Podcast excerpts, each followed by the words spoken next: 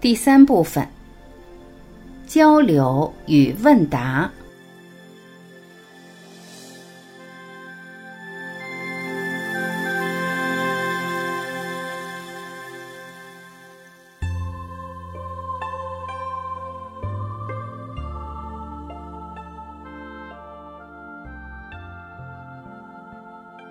十五，问：人心、道心、执中怎么理解呢？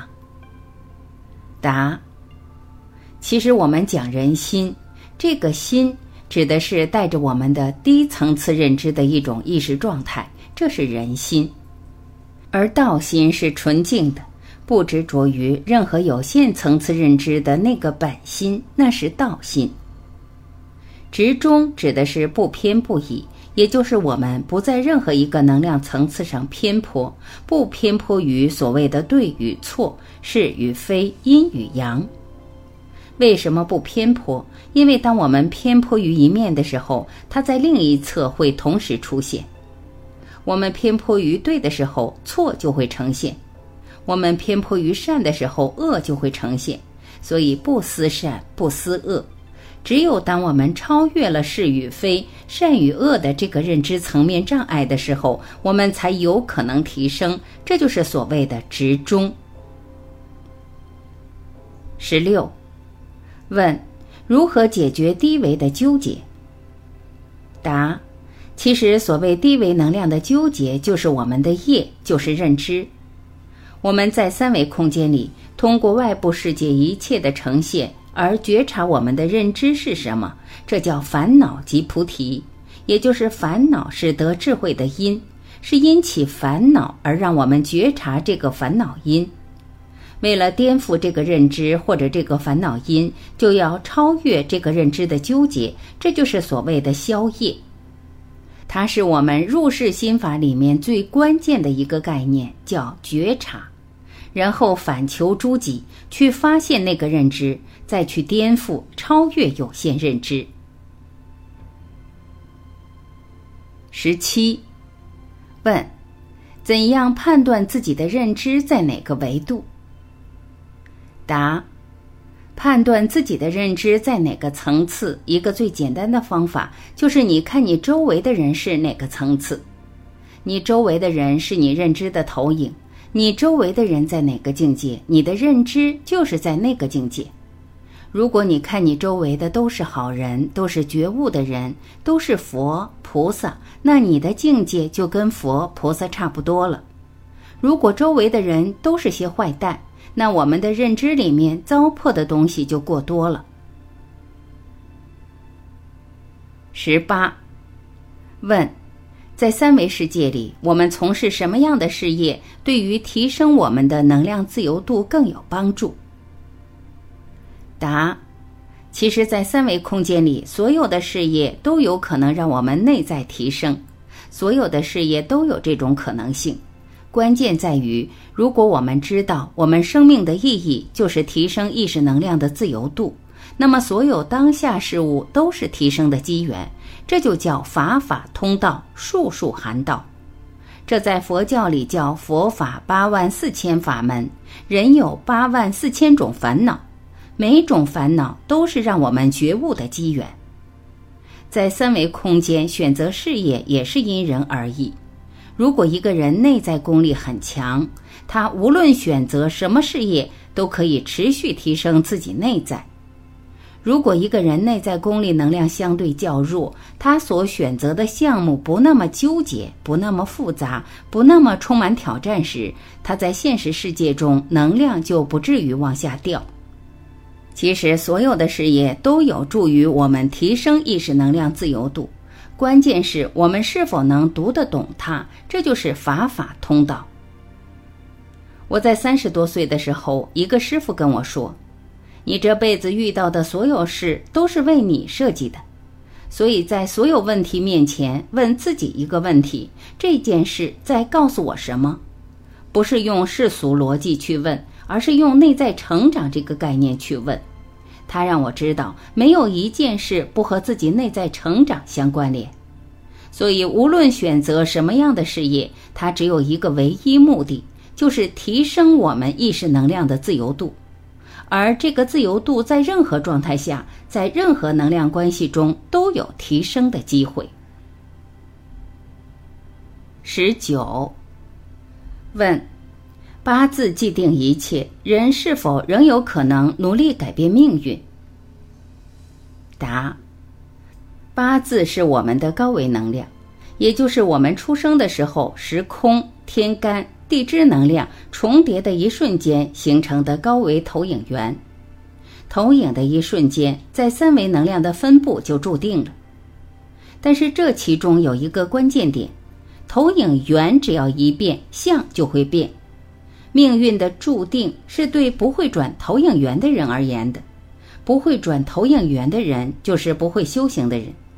所以修行人的命是算不出来的，他会转投影源，这叫心法。了凡四训讲的就是这个。所以修行修的是心，一切万法归于心法，一切万行归于心行。不会转念，不会转心，所有的修行都没有意义。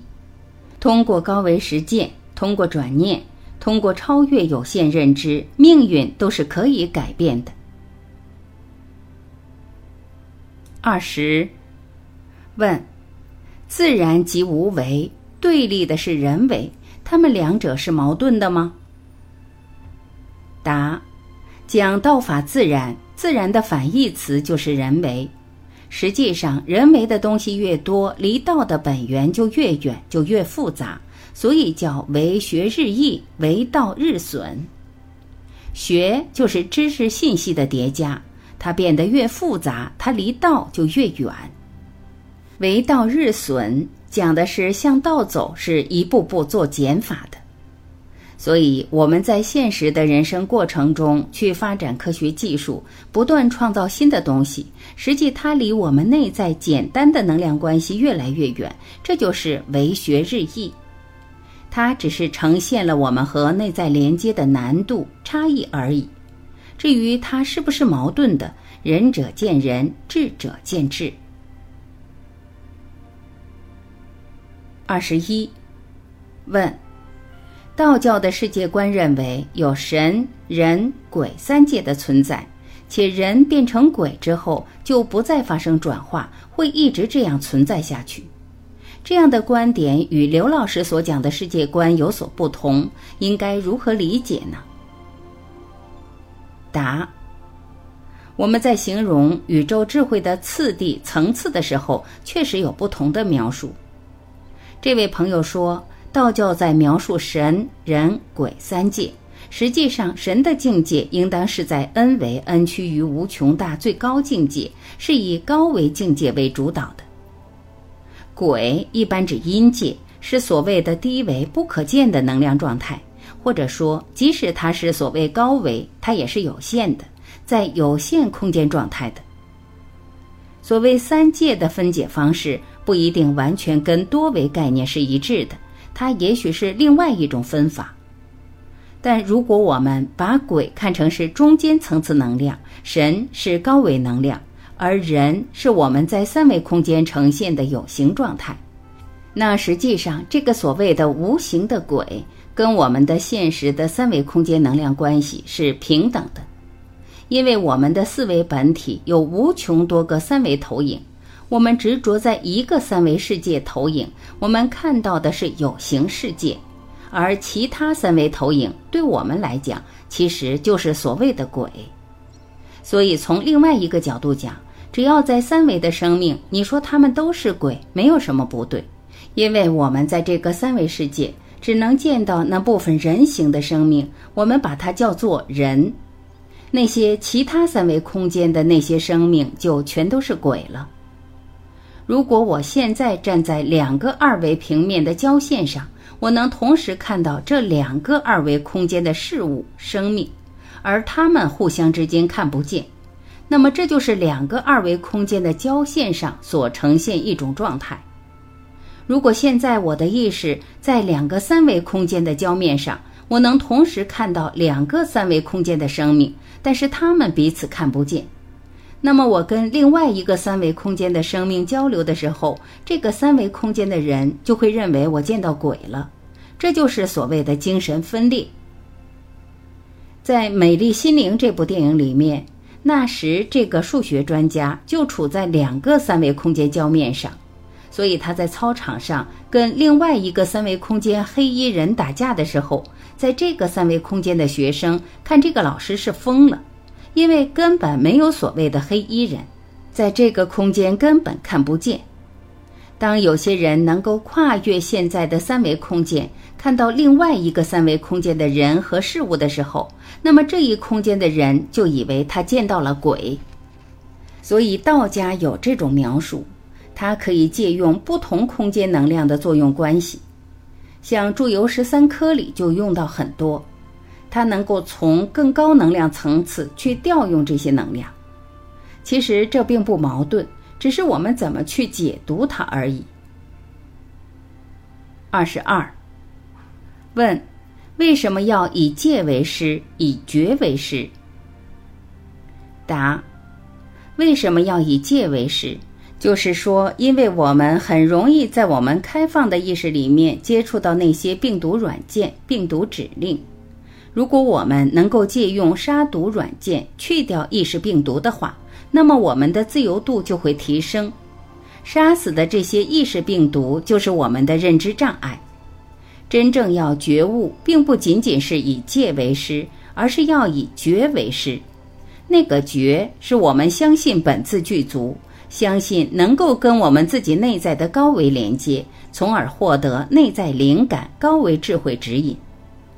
所以，以戒为师和以觉为师是可以同时呈现在我们的生命之中的。二十三，问，请说说您对定生慧的理解。答：定生慧当然可以理解为质点，同时定也可以理解为无条件的包容一切，那也是大定。它在 n 维宇宙空间，n 趋于无穷大，去包容一切的时候，这种定跟专注在一个质点的定无本质区别，因为质点也是具足宇宙中所有智慧和它们的相互关系，而在中间，从一维和 n 减一维，n 趋于无穷大却是散乱的。二十四，问，您可以解释一下站桩沉定吗？答：站桩沉定有两种，一种是专注于一点，你一手某个点，一手丹田等；还有一种是空性状态，是去杂念，是排除杂念，不去专注在某一个点上，是不着相状态，念起念灭，念来念去，不执着在任何一个中间层次上，这是向着空如来藏方向走的。专注质点的是向着不空如来藏方向，在达到这两个境界极致中间的是空不空如来藏。二十五，问：不同维度的梦境有什么关系？答：不同的梦境影像跟维度是有关系的，因为什么呢？就是说我们在梦境里，如果是一种自由的生命状态。说明内在相对的维度较高。如果在梦境影像里你是被束缚的状态，那你相对的能量维度就低。经常在梦境中飞翔，有的人飞得高一点，有的人飞得低一点，有的人飞得广阔一点，这体现的就是我们意识能量自由度。如果在梦境中跑不动，被捆绑、被束缚、被挤压在一个狭小空间，感受到痛苦又无奈，这就是一种低能量状态。所以，梦境的镜像跟维度绝对是有关联的。二十六，问：古圣先贤或宗教法门，以文字著作或开示说法，将道理流传给世人。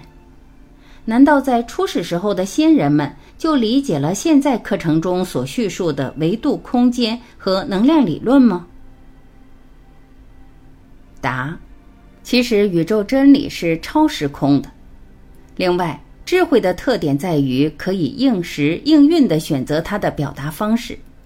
所以在古代，用古代当时时空下的人能理解的语言和逻辑去描述，但他描述的本质到今天并没有变化。而今天的人所建构的所有知识系统，其实跟智慧是可以关联的，所以它可以用现代的语言语境跟它产生对应，这也是一种描述。所以我们说的维度也好，能量也好，它是借现代人的思维逻辑。借现代人的这种思维方法对智慧的一种描述而已。只有当我们通透的了解这个智慧的本体的时候，我们才真正理解什么叫法法通道，术术含道，才真正能理解所谓的佛法八万四千门，才真正能够理解到神无时不在，无处不有。二十七。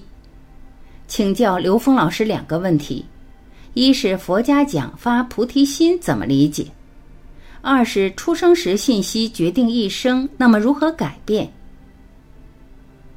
答：菩提心是指无上正等正觉，是超越一切认知障碍，也就是把所有的认知全部超越，不执着一念。发菩提心，如果用现代的一种语言来说。或者用零极限的语言来说，是对一切承担百分之百的责任。这是为什么呢？因为一切的呈现都是内在投影源投影出来的。发菩提心就是超越一切有限认知，不管这个能量、这个认知是在哪一个维度上，都将它超越，都将它颠覆，这就是灭度。这就是所谓发菩提心，就是进入 n 维宇宙空间，n 趋于无穷大的境界。人出生的那一刻，高维能量按照它的分布、五行规律分布和三维的五行能量分布产生一个交集，产生一个共振干涉，产生一个三维空间的能量分布。站在第四维看这个能量分布，能够完整的看到它的开始到结束的全过程。可以感受到，在这个投影状态下，它的一个相对固化的呈现，也就是所谓的注定。而只有当高维能量产生转变，投影源产生变化的时候，这个相才会变。所以，修行人的命是算不出来的，是可以通过转念来改变命运的。二十八，问：生命转环怎么解释？答：往生不是从四维回到三维的某一个位置上去，或者回到过去某一个三维的意思。往生是回到 n 维，n 趋于无穷大，是提升，是往更高的维度去。用一个简单的模型来比喻，就是我们圆满的生命如果是一个立体的球的话，那我们每一次生命，每一次选择，就相当于是球的一个切面。如果球上面有一些坑坑洼洼的瑕疵，那一定是有一个切面的圆是不圆的。所以，我们在这一世里面，在这一个切面里边把它修成圆的，然后我们再选择一个不平整的切面，把这个切面再补圆了，就是这么无数次的反复，最后就把我们整个生命变成圆融的圆满的球。这就是生命的一种圆满的描述。所以每一个瑕疵都是一种生命状态的呈现，给我们一个机会去让它变得圆满，这就是生命的意义。关于生命转环这个概念，是基于物质世界的三维人对于时间的这种执着的认知。实际上，所谓的转世、前世、来生、梦境、幻觉，是我们的三维投影，是我们平行的三维投影。他们的投影源全是四维的，这种平行的三维投影，在三维空间的事件的描述里边，把它描述成了所谓的转环，是为什么呢？因为人执着在三维认知的状态下，他就不断的投影到三维认知的状态里面来，他没有办法进入更高的空间层次，因为我们执着在三维空间，时间是常量这个概念。我们执着在三维的这些感知，执着在眼、耳、鼻、舌、身、意带来的这种感官刺激。